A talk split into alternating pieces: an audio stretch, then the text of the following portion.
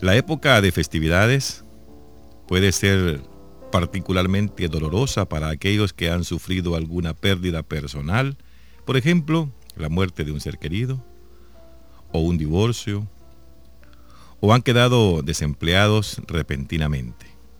El escritor Nicolás Spark, en su novela El Guardián, captura ese dolor y también un poco de consuelo que puede repararlo. Julis, una viuda de solo 25 años de edad, había perdido a su encantador esposo a causa de un tumor cerebral. Tan solo unos meses antes, en la víspera de Navidad, un hombre joven tocó a su puerta y le entregó una caja que contenía un regalo y que iba acompañada de una nota para ella. El regalo era un cachorro y la nota era de su esposo ya fallecido, quien antes de su muerte había hecho los arreglos para entregar el presente y la nota. La carta explicaba el regalo y terminaba diciendo, no te preocupes, pues de donde yo esté, te cuidaré, seré tu ángel guardián, cariño. Puedes contar conmigo para mantenerte a salvo. Te amo. Esta es la lectura de esta vitamina. Esto es lo que en, alguna, en algún momento, bajo la tempestad, está la calma.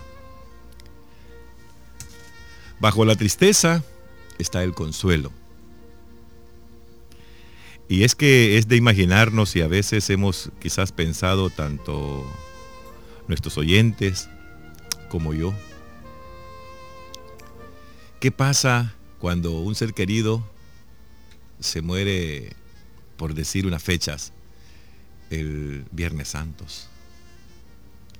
Se muere un 24 de diciembre se muere el 31 de diciembre o fallece el día de su cumpleaños o en un día especial. Y a eso le agregamos que también vienen las fiestas de su pueblo o la época de la Semana Santa, la Navidad, cualquier otra actividad. Pero que ese recuerdo por el cual usted está triste. Es conmovedor darnos cuenta de que a veces en nuestra ciudad hay gente que fallece cuando estamos en fiestas patronales. Unos llorando y otros bailando. Me imagino que en ese momento la gente que tiene ese dolor del cual se le ha ido su ser querido, desearía que el pueblo esté en silencio. Que todos compartan su dolor. Que todos estén ahí presentes acompañándole. Pero el mundo es mundo. Y el mundo es así. Pero además de todo, también en esta historia hay cosas que consuelan. Hay cosas que vienen a dar un poco de aliento y es que dice que cuando estamos sufriendo por una pérdida especial durante el tiempo de festividades, hay que conectarnos con aquellos que amamos. Eso puede que venga a reconfortarnos. Hay muchos que antes de fallecer o de partir de un lugar a otro, pero que ya tenemos ese vacío en nuestro hogar, le dice, mira, no te preocupes. Cuando te sientas tristes, piensa en mí. yo voy a estar allí para consolarte, hombre. No te preocupes, yo no me voy lejos. Yo voy a estar siempre pendiente de ti. Te voy a estar llamando, te voy a estar visitando, te voy a estar viendo de donde esté. Pues es lo que tiene que hacer en su mayor parte estos eh, amigos y estos buenos hermanos que nos dan estos consejos, porque nos sirven de mucho. Tanto le sirven al doliente, tanto le sirven a aquella que tiene problemas, como también nos va a servir a nosotros, que en un momento dado o en, en, alguna oportunidad vamos a tener que despedirnos de la ciudad o de la vida. Y son los consuelos que debemos dejarles a nuestras familias. Cuando yo me parta, No te desesperes. No llores. Yo estoy contigo. Físicamente quizás no, pero espiritualmente ahí voy a estar. Yo te voy a cuidar. ¿Cuántos casos como este han sucedido en el mundo de que hay gente o hay algunos amigos que han tenido que fallecer y que eh, o han tenido que partir y que de un momento a otro decimos, bueno, a mi mamá cumple años el 11 de mayo. Yo voy a comprarle este regalo, se lo voy a dejar listo para que el dueño de la tienda me lo haga llegar exactamente el día y a la hora que yo tengo programado celebrarle su fiesta. Resulta que por cualquier motivo, ese que iba a hacer la fiesta y ese que compró ese regalo, no está. La familia y la madre con aquel dolor, el hijo quizás sufriendo otro dolor, porque podría ser no solamente que muera, podría ser en el hospital por un accidente, podría ser que por A o B razón, justa e injustamente en la cárcel, podría ser que por necesidad económica también haya tenido que partir a otro lugar, cualquier cosa. Pero ese regalo llega ahí, llega a alimentar, llega a recordar. Quizás en el momento sea un impacto fuerte, en el que, ¿cómo es posible que este hombre, verdad, acaba de fallecer y dejó esto? Pues Dios va poniendo todas las cosas en su camino. Hay quienes no creen en las cosas de Dios y dicen, esta es pura casualidad. Estas son cosas de la naturaleza. ¿Quién piensa que Dios existe? ¿Cómo es posible que nos han metido en la cabeza que la Biblia es el libro sagrado? Hermanos, yo quiero decirles algo. Nada se mueve si no es por la voluntad de Dios. A veces dicen quién nació primero, el huevo o la gallina. Y nos quedamos pensando. Miren, todo fue obra creada por nuestro Señor. En el momento que hizo el Génesis, cielo y tierra. Creó al hombre y creó los árboles, creó la naturaleza, creó todo el paisaje. Hoy recordamos con tristeza aquellos que mataron a Jesús. Y a veces decimos una y otra cosa de cada uno de ellos. Al final nos queda el consuelo cuando leemos la palabra de Dios y dice, Dios entregó a su Hijo único por la salvación nuestra. Ese es el regalo que nosotros hemos recibido y eso nos consuela. Entonces, cuando tengamos un problema fuerte como el de Julie, tratemos en la medida de lo posible contactarnos con aquellos que amamos.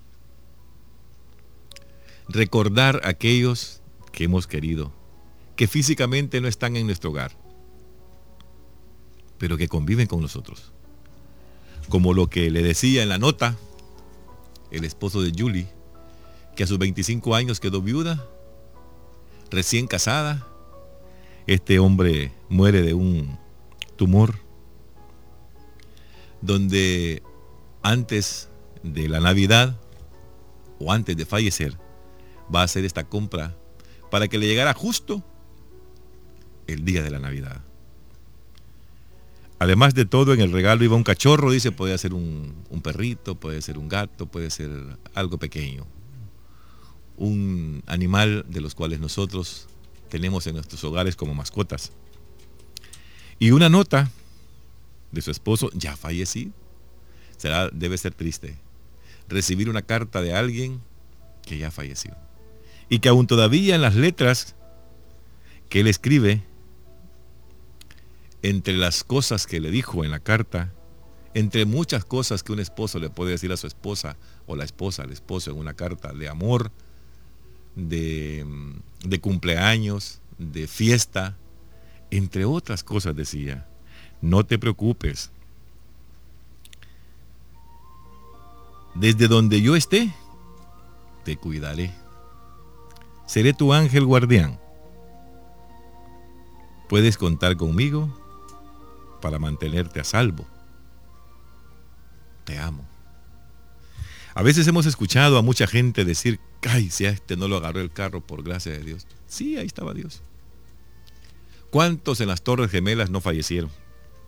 Porque Dios los atrasó en el tráfico, en el bus, en el tren, en la misma casa, y no estaban exactamente a la hora en que fue ese incidente, en que se fue ese acto de terror, donde fallecieron cientos de miles.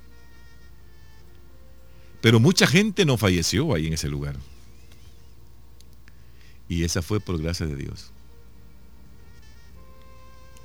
Dios quiere que usted esté donde Él quiere, donde Él necesita tenerla. Muchos, y cuentan algunas historias, que uno se salvó porque llevaba unos zapatos nuevos y como decimos nosotros, nos iban dañando, muchos decimos nos iban chimando los pies, nos iban haciendo ampolla. Se paró a la farmacia, compró de las curitas.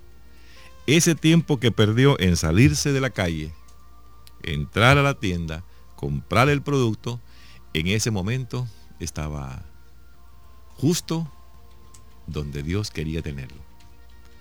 Por eso nosotros debemos de darle gracias al Señor aunque no a veces no queremos hacerlo y no sentimos el deseo. Gracias Señor, ¿verdad? Por compadecerte de mí.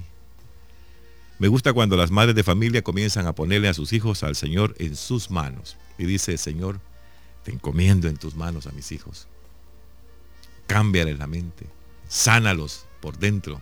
Hoy decía el Evangelio de esta mañana. Insensatos les dice Dios. Solamente ustedes protestan porque andan limpios por fuera, pero por dentro son una pudrición. Muchos de nosotros andamos así. Muchos de nosotros vivimos de muchas apariencias. Por fuera andamos de blanco todos los días. Y a veces muchos de nosotros o muchas de, nuestras amigas y conocidas y hermanas andan de blanco todo el mes de mayo. Por fuera, limpiecitos, hermano. Pero por dentro, por dentro es una pudrición. Y debemos de tener mejor limpio nuestro interior que el exterior. Por eso pregunta en el Evangelio, ¿no acaso el mismo que hizo el exterior hizo el interior? ¿Por qué solamente te preocupas por lo de fuera y no te preocupas por lo de adentro?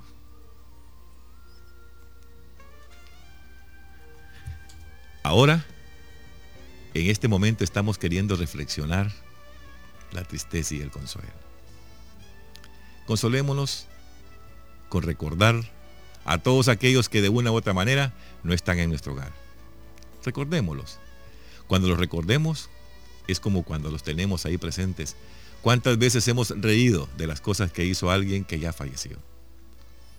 ¿Cuántas cosas hemos apreciado y hemos visto y nos hemos tirado de carcajada cuando recordamos a alguien que ya murió.